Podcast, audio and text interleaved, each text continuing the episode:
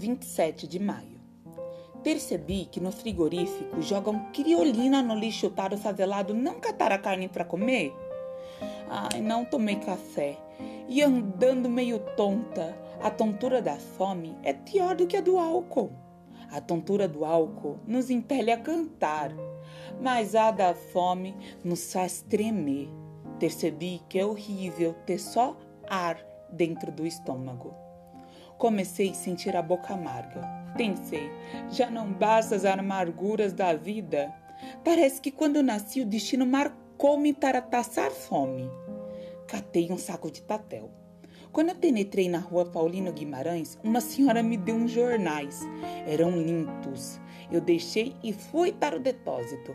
Ia catando tudo o que encontrava: ferro, lata, carvão. Tudo serve para o favelado.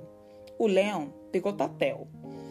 Recebi seis cruzeiros. Pensei em guardar o dinheiro para comprar feijão, mas vi que não podia porque o meu estômago reclamava e torturava-me. Resolvi tomar uma média e comprar um pão. Que efeito surpreendente faz a comida no nosso organismo.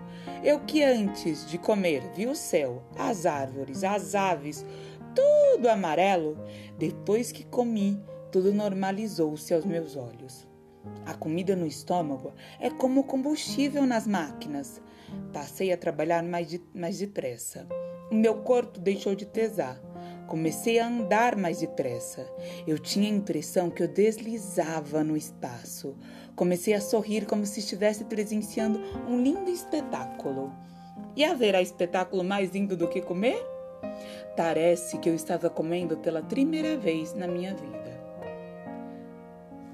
Carolina de Jesus, quarto de despejo.